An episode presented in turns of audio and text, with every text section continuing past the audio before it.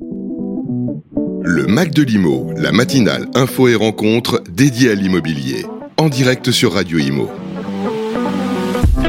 Bonjour à tous, bienvenue sur Radio Imo. On est ravis d'être avec vous vendredi 16 février. On est ensemble pendant une heure et demie. Et comme chaque vendredi, on va faire le point sur l'actualité, l'actualité immobilière. Et puis, euh, tout à l'heure à 8h45, on recevra notre invité. Cette semaine, c'est Olivier Bugette, le CEO de la boîte Imo.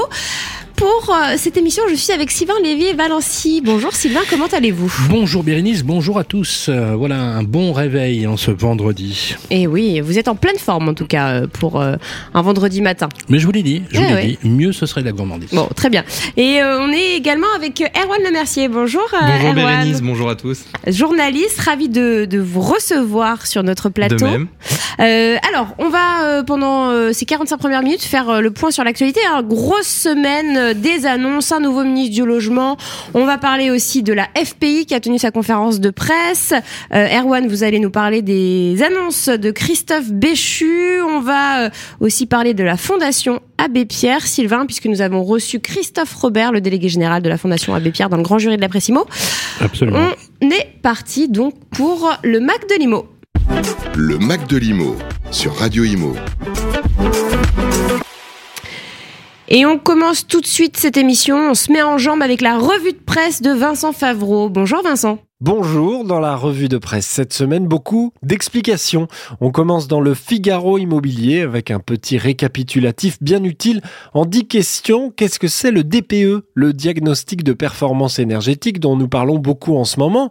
Et pour cause, il va être simplifié pour permettre à 140 000 logements de sortir de la catégorie des passoires thermiques, comme l'a expliqué le ministre de la Transition écologique récemment, Christophe Béchu. En 10 questions, donc, le Figaro nous explique dans le détail tout ce qui concerne le DPE, qui paie, combien ça coûte, comment calculer, quelles sanctions si un logement n'a pas de DPE, et puis surtout, quels changements sont prévus par le gouvernement, car c'est avec ces changements que le gouvernement espère regagner la confiance des propriétaires. C'est Guillaume Casbarian, le nouveau ministre du Logement, qui va porter ces mesures.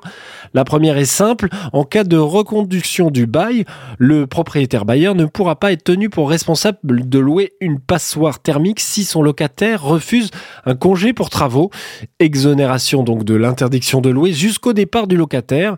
Autre amendement, dès qu'une copropriété vote en Assemblée générale un programme de travaux de rénovation de ses parties communes, l'interdiction de louer sa passoire thermique sera suspendue pendant deux ans à compter de la date du vote, le temps que les travaux soient effectués, nous dit le Figaro. Continuons après les dix questions. Voici les cinq chiffres du notariat pour cerner l'ampleur de la crise dans l'immobilier. On lit ça dans les échos cette semaine. Euh, un papier où on comprend déjà que la chute a été plus importante que prévu en 2023 avec ce premier chiffre, 860 000 transactions sur l'année. C'est le chiffre qu'avance Édouard Grimont, porte-parole du Conseil supérieur du notariat dans l'article. Le recul est significatif comparé au pic de 2022 qui comptait 1 115 000 transactions. Moins 40% de réservations sur le neuf au troisième trimestre 2023. Et par ricochet, le stock de logements neufs est historiquement haut avec 131 400 logements, soit une hausse de 16,7% sur un an. Des chiffres alarmants encore une fois avec un conseil supérieur du notariat qui ne voit pas la reprise de l'activité pour tout de suite. Côté prix de vente pour l'ancien, on affiche euh, en 2023 moins 2% pour les appartements, moins 1,6% sur les maisons. Des tarifs donc toujours élevés qui freinent les décisions d'achat limitées par la hausse des taux et une baisse qui reste moins forte que l'inflation qui fait mathématiquement perdre au ménage une partie de leur pouvoir d'achat. Les cinq chiffres pour tout comprendre de la grande détresse du marché, c'est dans les échos cette semaine. Et puis on termine enfin dans Challenge. Et cette saison de regarder vers les montagnes pour trouver un endroit où skier peut-être, même si l'on sait que les sports d'hiver sont réservés à qui peut déjà se payer le logement, le voyage, les remontées, l'équipement. Justement, euh, Challenge fait le tour de ces stations bien cotées où l'immobilier est encore abordable et signé par des grands noms à partir des années 60 et du grand plan neige de l'État euh, il avait été décidé de développer les sports d'hiver et l'économie des montagnes. Et ce sont donc parfois des grands architectes qui ont signé certains bâtiments. La Plagne, Arc 1600, Avoriaz, Flein, ces stations abritent un patrimoine moderniste conçu par des grands noms du XXe siècle, euh, nous dit Challenge, des icônes où les prix dépassent rarement 10 000 euros le mètre carré. Exemple euh, aux Arcs 1600, architectes, aménageurs et montagnards se sont réunis autour de Charlotte Perriand, l'une des disciples de Le Corbusier. Elle a créé la résidence La Cascade, structure béton et façade bois. Cette résidence a été conçue comme une tour de 21 étages couchée dans la pente afin de ne pas obstruer la vue.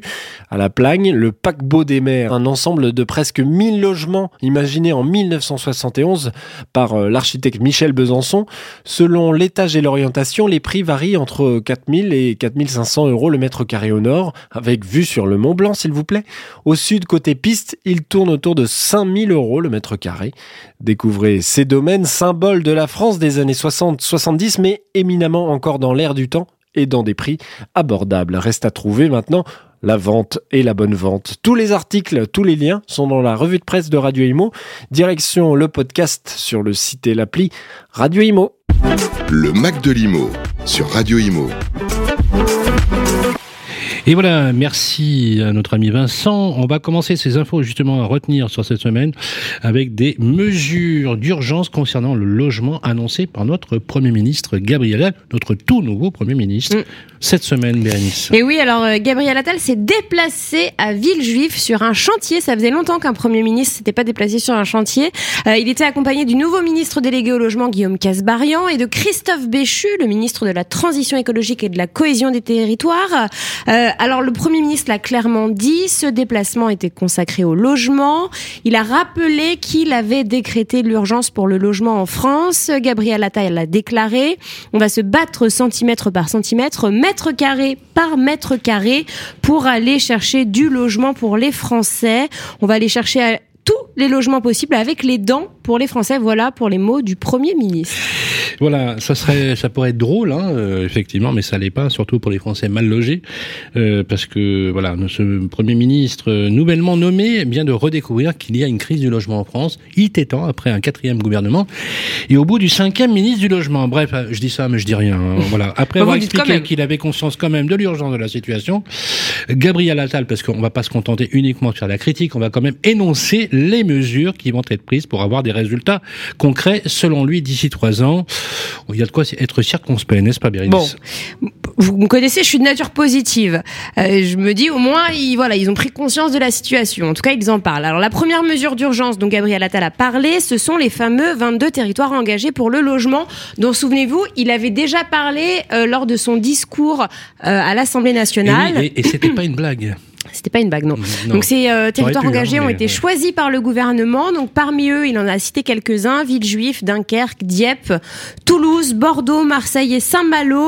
Euh, à l'intérieur de ces territoires, en fait, qu'est-ce qui va se passer? Eh bien, l'État va financer certaines opérations de construction. Donc ils vont verser de l'argent, en fait, hein, et simplifier drastiquement des procédures, ce qui va permettre de sortir de terre, selon le ministre, plus de logements et surtout plus vite. Donc une implication de l'État dans 22 territoires pour commencer. Autre mesure pour construire davantage de logements, accélérer, Sylvain, la surélévation en ville. Je sais que vous adorez euh, la surélévation. Donc, construire en vertical, qu'est-ce que ça veut dire? Construire des étages supplémentaires hein, euh, pour loger des Français. Gabriel Attal a, d'ailleurs... on appelle ça des tours. voilà. Euh, le Premier ministre a d'ailleurs appelé en, enfin, en direct hein, à la télé euh, euh, lors de ce discours les collectivités et les bailleurs sociaux à identifier déjà tous les endroits en 2024 où on pourra euh, voilà surélever les immeubles, donc les immeubles en ville. et il veut que dès 2025 la construction verticale s'opère dans toutes les grandes villes. Voilà, ce qu'il aurait pu rappeler, c'est que la surélévation des copropriétés comme des immeubles, c'est quelque chose qui est engagé déjà au moins une dizaine d'années. Ça ne marche pas puisque les Français ne peuvent pas vivre en hauteur. Malheureusement, ça sera le cas pour la plupart d'entre eux, puisque inévitablement, on finira par grimper en hauteur, puisqu'on peut plus construire, un peu plus bah... s'étaler. Autre mesure également annoncée par notre cher Premier ministre, qui décidément a le sens de la formule, ça concerne la maison individuelle. Alors là, je vais vous dire, si vous voulez vous marrer, les amis, vous allez écoutez ce que nous dit Bérénice, ça ne s'invente pas. On a un Premier ministre qui dit vive la maison individuelle, c'est ce que les Français veulent le plus. Bah oui, il dit que c'est le rêve de nombreux Français et Gabriel Attal ne veut pas priver les Français de ce rêve. Donc, il veut simplifier les procédures pour ceux qui souhaitent faire construire un logement supplémentaire sur leur terrain. Par exemple, si vous avez un jardin et que vous voulez faire construire une annexe. Euh, et voilà, il veut simplifier des procédures dans le sens où les maires pourront donner très simplement des autorisations sans modifier le fameux PLU, le plan local d'urbanisme. Bah ça alors Mais c'est déjà le cas.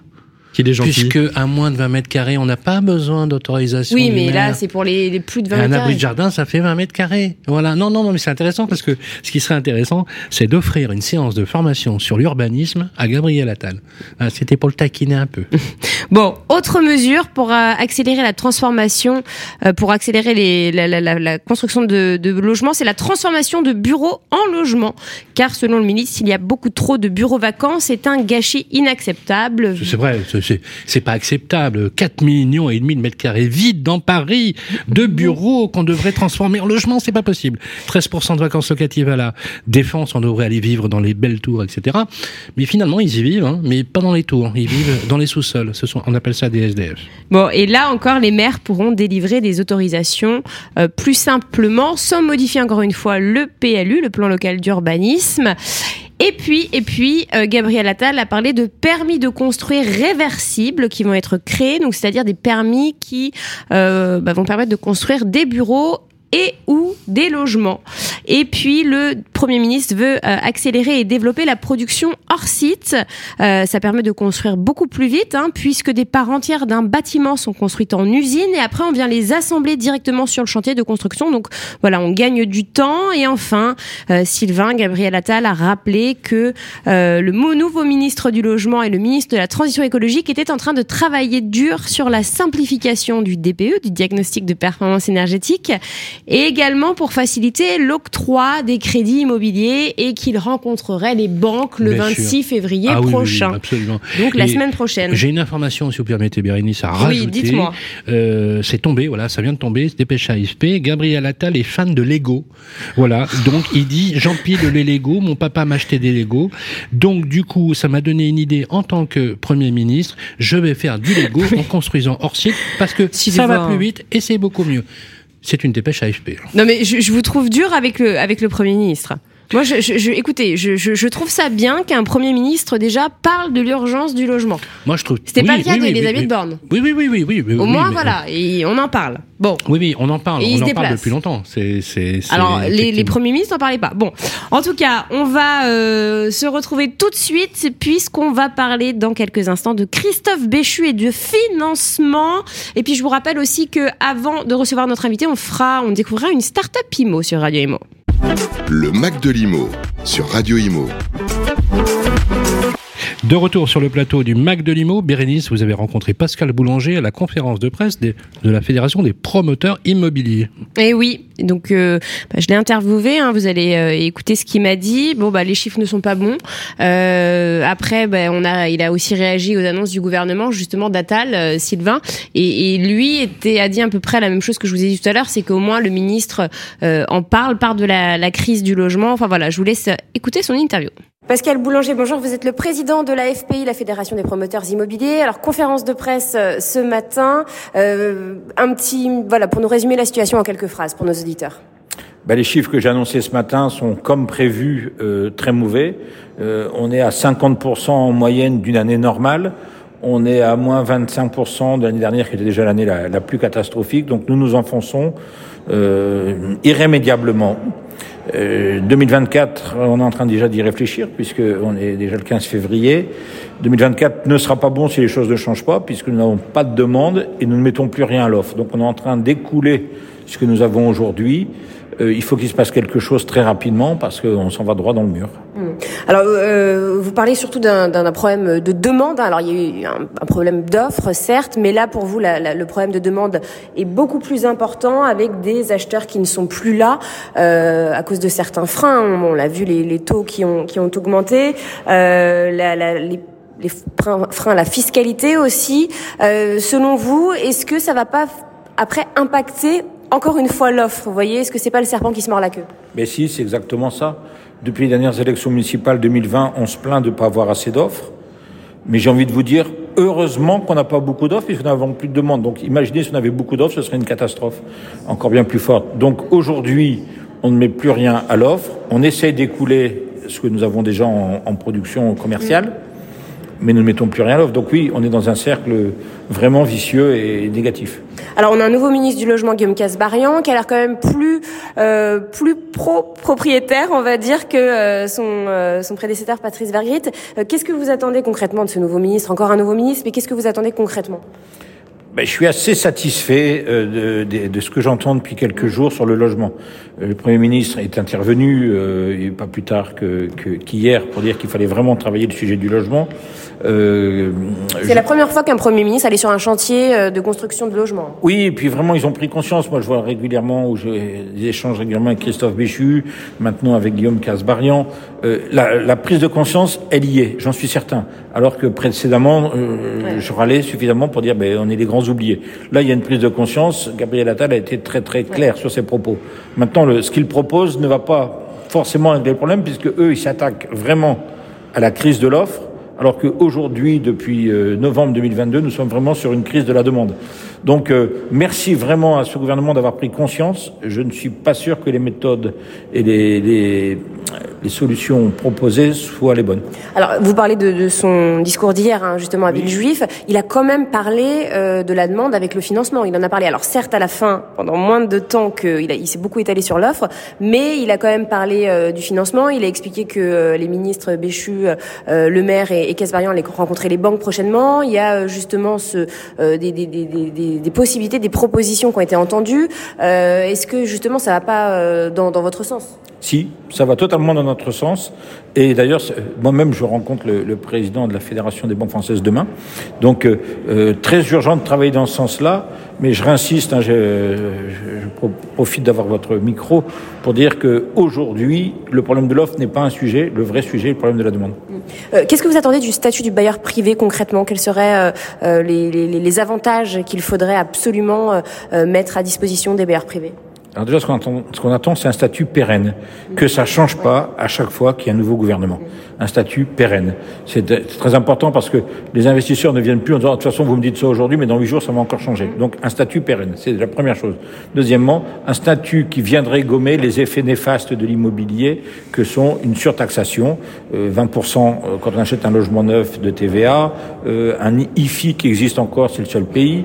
Euh, si ça rentrait dans un outil de travail, ce serait plus considéré comme un bien immobilier peut-être comme un outil de travail, euh, des taxes foncières qui sont dingues euh, actuellement, donc l'investisseur n'a plus envie de venir. Donc ce qu'on cherche, c'est vraiment aujourd'hui euh, un, un, une compensation pérenne d'une fiscalité défavorable. Hmm.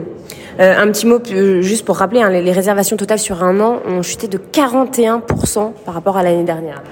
Oui, et l'année dernière, elle avait déjà chuté énormément par rapport à l'année d'avant. Donc, je vous le dis, on est, on est à plus que moins 50 d'une année normale. Donc, l'année dernière, vous nous aviez déjà dit que c'était la pire année. Là, est-ce que cette année, euh, ça, ça, ça, est selon vous, vos prévisions? Je ne sais plus quoi vous dire. je ne sais plus quoi dire. Bon. Merci infiniment, en tout cas, Pascal Boulanger, président de la FPI. Le Mac de l'Imo, sur Radio Imo. De retour dans le Mac de Limo, on est ravis d'être avec vous comme chaque semaine. Je vous rappelle dans quelques instants, notre invité sera Olivier Bugette, le CEO de la boîte Imo qu'on a hâte de recevoir. Mais tout de suite, euh, nous parlons de redonner du pouvoir d'achat immobilier aux Français. Voilà l'objectif du ministre de la Transition écologique et de la cohésion des territoires. Dans une interview Paris lundi chez nos confrères du Parisien, Christophe Béchu a annoncé la volonté du gouvernement pour 2024 encourager le développement de nouvelles formes d'emprunt. Selon les ministres de la Transition écologique, ces nouveaux dispositifs de financement s'articuleront autour de prêts dits in fine et hypothécaires, des initiatives qui suscitent des avis mitigés et soulèvent des questions quant à leur efficacité et à leur impact sur les emprunteurs, Erwan Le Mercier. On va rappeler les bases. Hein. Dans un prêt immobilier classique sur 20-25 ans, vous remboursez les intérêts et le capital sur l'ensemble du capital restant dû. Alors en ce qui concerne ces deux nouvelles réformes d'emprunt, en réalité, ces deux types d'emprunts existent déjà. Hein. Pour le prêt in fine, l'intérêt principal pour l'acheteur étant de faire baisser ses mensualités et lui permettre d'avoir la possibilité de revendre son bien pour rembourser le capital. En contrepartie, les taux proposés par les banques pour les prêts in fine sont plus élevés que ceux des prêts classiques. La banque peut également imposer à l'acheteur, à l'acheteur d'apporter des garanties financières en lui demandant par exemple de souscrire un contrat d'assurance vie. Alors le crédit in fine permet à l'emprunteur de ne payer chaque mois que les intérêts et l'assurance. Le capital emprunté, lui, est remboursé en une seule fois à l'échéance du prêt. Un type d'emprunt qui n'est pas accordé à monsieur et madame tout le monde, comme le rappelle la porte-parole du courtier en ligne meilleurtaux.com, Maël Barnier, interrogé par RMC. Maël Barnier, que vous pourrez d'ailleurs retrouver sur ce même sujet à votre micro, Sylvain, le 17 février dans l'émission Parlons Imo chez Sud Radio. Il me semble que c'est plutôt Maël Bernier, son nom. Bernier? Oui. Oui, Ah. Bernier, oui. Ah pardon, excusez-moi. Et que vous, qui sera aussi rediffusé sur notre antenne mardi 20 février. Alors donc le in fine, ça s'adresse en général aux investisseurs locatifs ou aux ménages avec un patrimoine financier important. Alors, le ministre de la Transition écologique a également évoqué l'éventualité de lancer un prêt hypothécaire en s'appuyant sur l'exemple suisse où ça fonctionne très bien hein, pour reprendre ces mots. Euh, alors de quoi s'agit-il et quelles sont les conditions en ce qui concerne les prêts hypothécaires, cela désigne habituellement des crédits immobiliers adossés à une hypothèque. Pour vous accorder un crédit immobilier, la banque peut exiger une garantie lui permettant de se protéger contre le risque de non-remboursement du crédit immobilier. L'hypothèque conventionnelle est une des garanties possibles. Elle porte sur un bien immobilier. En cas de non-remboursement du crédit, la banque peut faire saisir le bien immobilier et le vendre pour se rembourser, précise ainsi le site servicepublic.fr. Alors concrètement, la banque prête à l'acheteur une somme d'argent représentant 70 à 80% du montant du nouveau bien qu'il souhaite acquérir à rembourser comme un crédit L'acheteur rembourse les 20 à 30% restants à la fin du crédit et en cas de défaut de paiement par l'acheteur, la banque a donc la possibilité de revendre son bien afin de solder le crédit. Et alors qu'est-ce qu'en pensent les banques? Eh bien, dans une déclaration transmise euh, lundi, la Fédération bancaire française, FBF, a apporté des précisions et émis quelques réserves sur ces types de crédits. Elle rappelle d'abord que le contexte économique, fiscal et juridique suisse est différent et qu'il convient de rester prudent dans l'exercice de comparaison. Un crédit in fine est par construction plus coûteux en intérêt qu'un crédit amortissable, souligne-t-elle. Cependant, le lobby bancaire saisit cependant la main tendue par le ministre et échangera bien entendu avec les pouvoirs publics pour étudier les mesures qui permettraient d'améliorer l'accès à la propriété des Français. Actuellement, les prêts in et hypothécaires sont donc très rarement proposés par les banques et concernant des ménages ayant un important patrimoine financier et immobilier, les nouveaux dispositifs de prêt envisagés par Christophe Béchu sont donc plutôt un dispositif hybride entre le prêt immobilier classique et le prêt in fine hypothécaire comme on l'entend habituellement. Et alors, euh, donc Gabriel Attal l'a précisé mercredi. hein, donc euh, Christophe Béchu rencontrera euh, les banques le 26 février prochain pour justement discuter de ces éventuels lancements, hein, de ces nouveaux prêts. Reste à savoir comment les banques accueilleront ces propositions. Le Mac de l'Imo sur Radio Imo. De retour dans le Mac de Limo, je vais vous parler de Boom Boom Villette. Est-ce que vous connaissez euh, Sylvain Boum boum Villette. Boom Villette. d'accord. Non, vous connaissez j'en pas parle à Madame euh, Lévy. Boum boum. Eh ben c'est dans le 19e. Euh, ça, c'est, ça a fêté son inauguration, voilà. Euh, et Sacha Banset, directeur commercial d'Apsis, a présenté le nouveau concept développé par Apsis en remplacement de Villop Boom Boom Villept. Donc un espace de plus de 4000 mètres carrés qui comprend un food market euh, avec 20 kiosques de restauration, 3 bars et 2 restaurants, mais également un escape game. Ça c'est génial. euh, Je vous emmener Sylvain. Euh, des salles de jeu et une animation quasi quotidienne gratuite, dont des concerts organisés par Live Nation. C'est une interview de Sacha Banser réalisée par Fabrice Coustet. Bonjour, bienvenue à tous. Aujourd'hui, on s'intéresse à Boom Boom Villette, un tout nouveau concept dans le nord de Paris, la Villette. On est à, à deux pas de la, de la Grande Halle et du parc de la Villette. On est en compagnie pour nous en parler de Sacha Bancé, le directeur commercial d'Apsis. Bonjour Sacha. Bonjour Fabrice. Alors ce projet, il part euh, pour vous, Apsis, euh, d'un ancien projet, Villup, qui n'a pas super bien marché, on peut le dire comme ça. Vous avez décidé de reprendre le concept de zéro. Racontez-nous. C'est exactement ça Fabrice. C'est vrai que Villup euh, est un projet qui n'a pas rencontré sa clientèle, qui a été le, seul échec qu'on ait connu en 28 ans chez Apsis. Et donc on a décidé d'analyser cet échec. Et comme on a une société qui a un ADN entrepreneurial très fort, on a décidé de repartir d'une feuille blanche en plein Covid. Et on s'est posé une seule question, c'est comment on fait de ce lieu une destination, comment on fait de ce lieu un lieu euh, émotionnel, un lieu expérientiel et de ce lieu un succès? Et c'est là où, après une longue réflexion, euh, en analysant également euh, tout ce qui nous entoure au sein de cet écosystème de la Villette, on a pris le parti fort de créer le premier lieu dédié au FNB, donc à la food, et également au loisir et à l'événementiel. Et donc, vous avez 25 000 mètres carrés au sein de Boom Villette dédiés à la food, au loisir et à l'événementiel. Donc food, loisirs, événementiel, je dirais même c'est vous, arborez de magnifiques t-shirts, la brigade du kiff. Vous êtes parti en fait de l'entertainment, de l'amusement. Euh, c'est ça tout ce qui peut euh, euh, ben amuser les publics non seulement du nord de Paris mais aussi des alentours. Ah bah c'est exactement ça. L'idée, c'est, de créer euh, tout simplement la plus grande destination de loisirs indoor de Paris. On a 25 000 mètres carrés. Sur ces 25 000 mètres carrés, vous avez 4 000 mètres carrés de food avec un food hall extrêmement puissant, avec une vingtaine de kiosques, trois bars, euh, tous les kiosques dédiés à la street food. Et à côté de ça, 21 000 mètres carrés de loisirs avec des loisirs complètement dingues, complètement innovants. iFly qui est toujours là, qui est un carton absolument incroyable. Le cinéma pâté qui est un des plus grands cinémas de l'Est parisien. L'escape game Batman, euh, escape game sur 3000 mètres carrés, qui en fait le plus grand escape game d'Europe, euh, complètement euh, théâtralisé autour de Gotham City.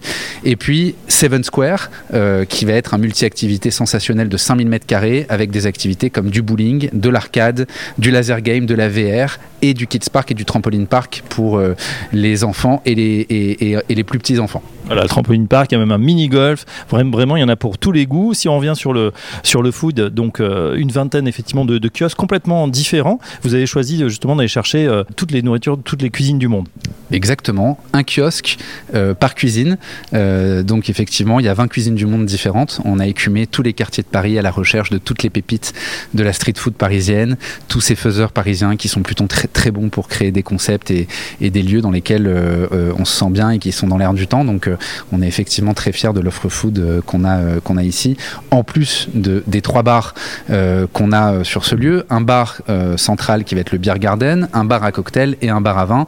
Et tout ça autour d'une scène centrale assez magique sur laquelle on va faire 250 événements par an. Du mercredi au dimanche, toutes les semaines, vous aurez 5 événements par semaine.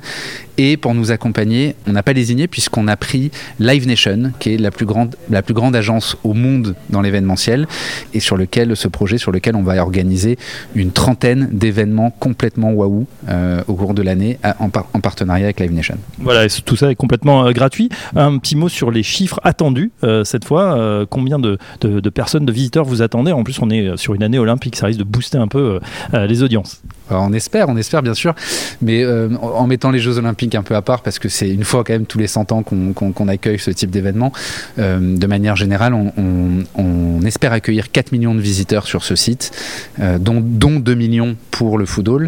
Euh, je vous cache pas qu'on a un démarrage absolument sensationnel, qui est vraiment au-delà de nos attentes par rapport à ces trois semaines d'ouverture. C'est un succès incroyable, alors qu'on avait très peu communiqué jusqu'à présent.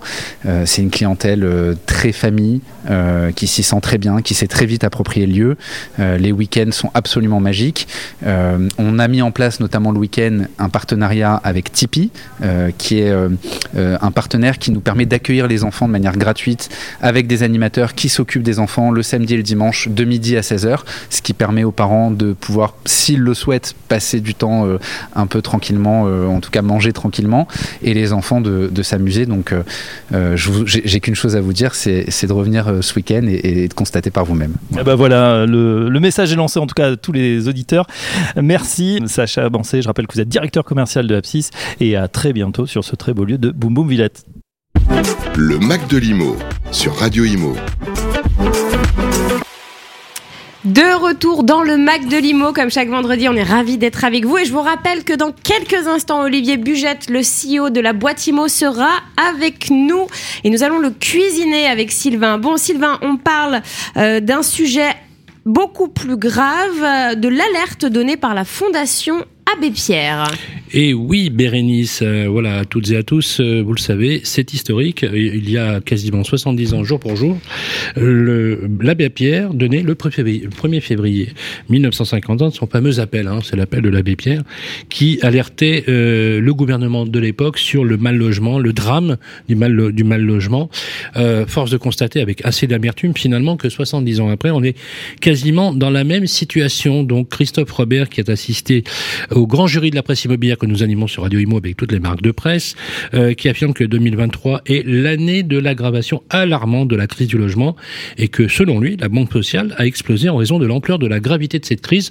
On pourrait même qualifier ça de déflagration sociale. Dans son rapport annuel, le Fondation Abbé Pierre, tenez-vous bien, fait état de 330 000 personnes sans domicile fixe et 4 millions 200 000 personnes mal logées en France. C'est un chiffre Mm. colossal qui a quasiment doublé dans les dix dernières euh, années. Ce qui est beaucoup plus plus grave et même assez terrifiant, c'est que chaque jour, la question que j'ai posée à Christophe Robert, on aurait d'ailleurs pu faire l'extraction de son euh, interview, c'est presque 900 enfants qui trouvent pas logement dans les logements d'urgence tous les soirs, pendant les soirs d'automne et les soirs d'hiver. C'est juste intolérable. On en a beaucoup parlé à Paris. Et ce qu'il nous expliquait, c'est qu'en plus, ils étaient en dessous des radars sociaux, hein, puisque beaucoup. Alors, les chiffres qui, a, les chiffres, euh, Bérénice, qui, qui annoncent 330 000 personnes sans domicile fixe, qui est considérable à l'échelle de la population, est un chiffre qui est visible avec les mesures de, de, qui permettent de repérer les personnes en difficulté. Mais on peut estimer que les personnes sans domicile fixe,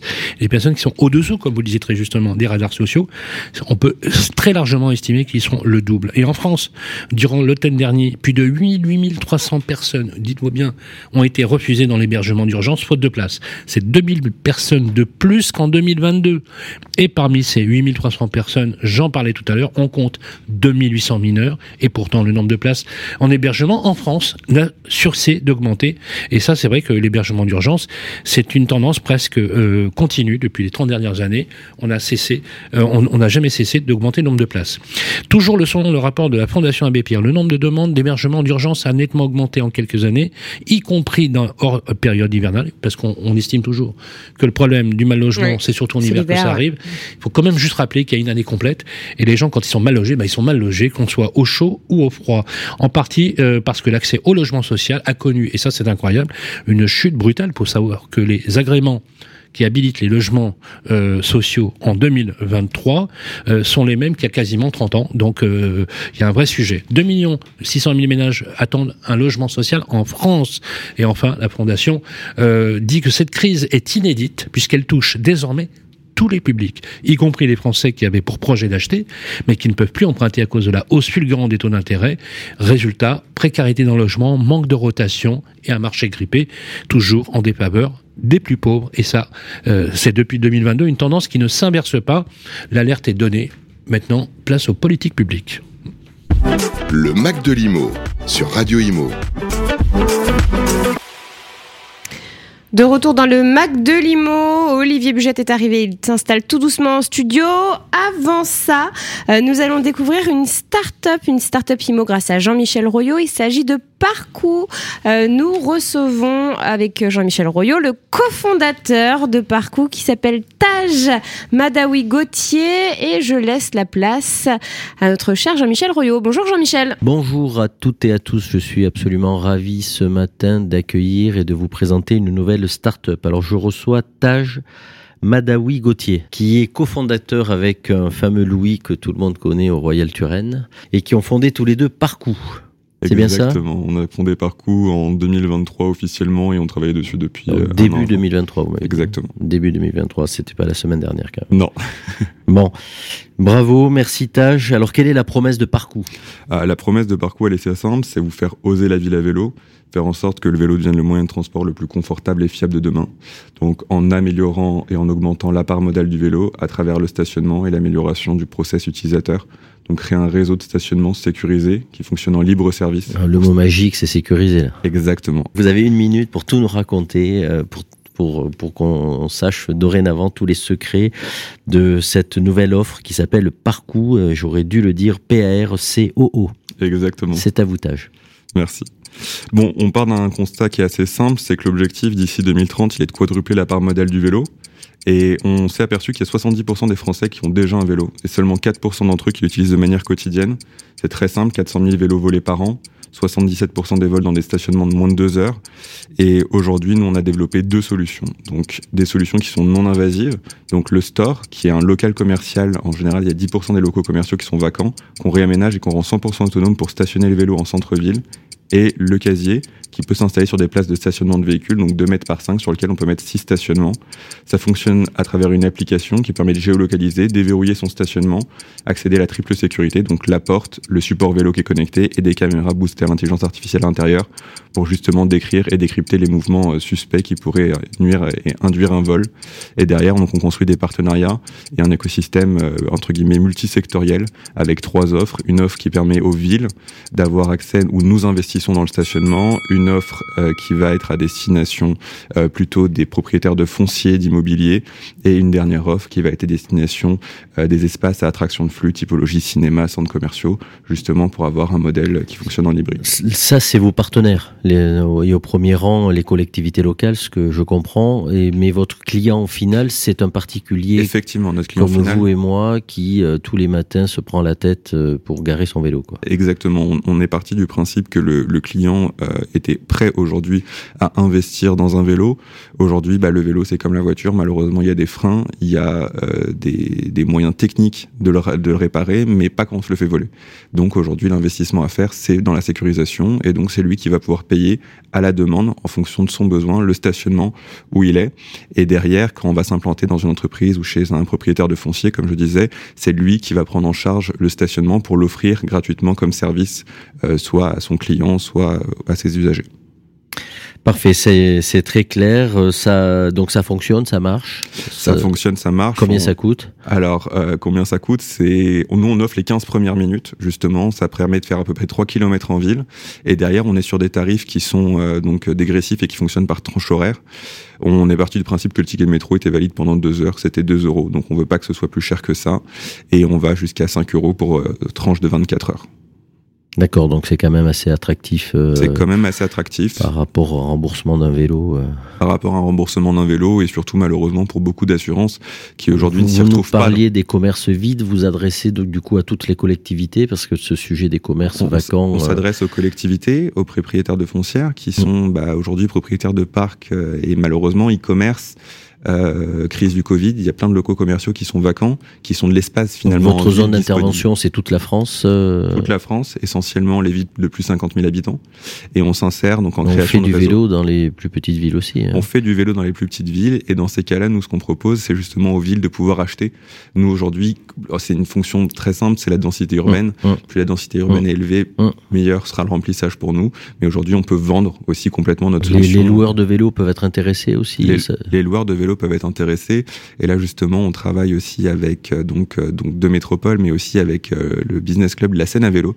Et là, on va développer tout un itinéraire cyclotouriste entre Paris et Le Havre, et c'est apporter du stationnement tout au long de cet itinéraire, justement, pour que les cyclotouristes puissent se poser et faire finalement tout ce que ferait un touriste, donc se balader, faire des achats, visiter un musée, ce qu'il ne peut pas faire si aujourd'hui il a son sac à dos et son vélo dans les bras. Écoutez, au nom de Radio Imo, je vous, on vous souhaite beaucoup de succès dans cette nouvelle. Merci infiniment, Michel cette, cette nouvelle entreprise qui, euh, qui répond à un grand, grand souci de beaucoup de nos amis cyclistes et j'en fais partie. Merci à tous les deux, merci à vous Tage et à, et à Louis, votre co-associé, euh, pour, euh, pour votre présentation et on vous souhaite beaucoup de succès et on vous dit à très bientôt. Merci beaucoup. Merci infiniment. Le Mac de l'Imo sur Radio Imo. De retour sur le plateau du Mac de Limo, on est ravi d'être avec vous autour d'un croissant, d'un café, d'un chocolat, mais pas que. Euh, et on va essayer euh, d'adoucir un peu euh, les nouvelles que l'on a données aujourd'hui avec Bérénice. On va parler d'amour maintenant. Eh oui, est-ce que vous avez fêté la Saint-Valentin, euh, Sylvain? Absolument, je, je l'ai fêté à plusieurs reprises. Ah, bah, bah, vous, vous, avez de la chance. Ouais. Erwan, vous l'avez fêté aussi? Euh, Oui, à une seule reprise. bon, voilà, prenez-en de la graine. Bon, et, oui, voilà, voilà, justement, c'est ce que j'allais dire à Erwan, prenez-en de la graine. Bon, moi, je, je, je pour de la, Saint-Valentin. De la graine au, au pluriel. Exactement. Oh, je vous ai déniché les villes françaises de l'amour et le prix du mètre carré dans chacune d'entre elles avec un classement établi par PAP. Alors, la première et la moins chère du classement, c'est la commune de Bizou dans l'Orne. Il faut compter 507 euros par mètre carré. Ainsi, avec un bien euh, de 80 mètres carrés, eh bien, ce bien vous coûtera 40 560 euros. Deuxième position, euh, la ville de Saint-Valentin, le saint patron des amoureux, qui est situé dans le Berry. Alors, il faut savoir que dans cette commune, la municipalité a mis le paquet pour que tout se passe bien. Restaurant étoilé, jardin des amoureux, remise de diplôme d'amour par le, même, le maire lui-même. Sylvain, je suppose que vous en auriez eu plusieurs. Et tout ça entouré de vignobles. Il faudra compter environ 560 euros par mètre carré pour y vivre. Troisième. Pour la Saint-Valentin, si je puis me permettre, il y a un très bon restaurant qui s'appelle le 14 février où j'y suis allé pour la seule fois. Donc euh, c'était très bien. C'est pas mal. Troisième du classement, la ville de Saint-Amour-Bellevue, euh, plus connue sous le nom de Saint-Amour, euh, puisqu'elle produit un vin dans le, dans le Beaujolais. C'est le Beaujolais, hein, Oui, je rappelle. Juste, qui euh, voilà. qui s'exporte dans le monde entier, qui va même jusqu'au Japon. Les Japonais l'adorent. Et voilà, là-bas, c'est 1500 48 euros le mètre carré. Quatrième place, on retrouve Caresse Cassabé dans les Pyrénées-Atlantiques à une heure de la mer, des grandes plages de sable fin et des premiers spots de surf surtout. Concernant le prix, ça augmente encore. Là, on passe la barre des 2000 euros. On est à 2123 euros le mètre carré. Ensuite, en cinquième place, c'est la ville de Sessuel dans Ah, le je- département de l'Isère que Je vous connais- connaissez bien. je- non, absolument. Je connais extrêmement bien. C'est à côté de Euh, ouais, c'est à côté de Lyon, c'est pas très loin de Lyon. Et c'est une ville extrêmement intéressante parce qu'elle a une grosse activité industrielle, grosse activité sexuelle. Oui, merci Sylvain. Et je tiens à préciser que c'est aussi à deux heures de la station de ski Villard de Lens. Donc là, c'est euh, un prix du mètre carré qui est aux alentours de 2335 euros. Et on termine ce classement, Sylvain, par votre ville préférée, la ville Plaisir, la commune de Plaisir dans Ab- les Yvelines. Absolument, euh, c'est absolument. On a une personne qu'on connaît bien à la rédaction qui s'appelle Jason, qui aime beaucoup plaisir. Oui, il, c'est vrai, Il aime, il aime donner beaucoup plaisir euh, à plaisir. voilà. C'est notre euh, responsable technique euh, qui est ravi du coup d'aimer cette ville. Euh, Là-bas, le mètre carré est de 3173 euros, un peu plus cher. C'est la plus chère du classement puisqu'on est à côté de Paris, donc forcément, ça augmente. Absolument. D'ailleurs, on parlait de plaisir et Jason vient de me dire oui, vous- oui, que j'avais raison, effectivement. Bon, bah merci beaucoup Sylvain Lévy-Valency. Restez avec nous dans quelques instants. Nous allons recevoir notre invité Olivier Le CEO de la boîte IMO. Juste avant, on va écouter son premier choix musical, Résiste. Et puis, on enchaînera avec le Flash Info et on revient juste après. Tu réalises la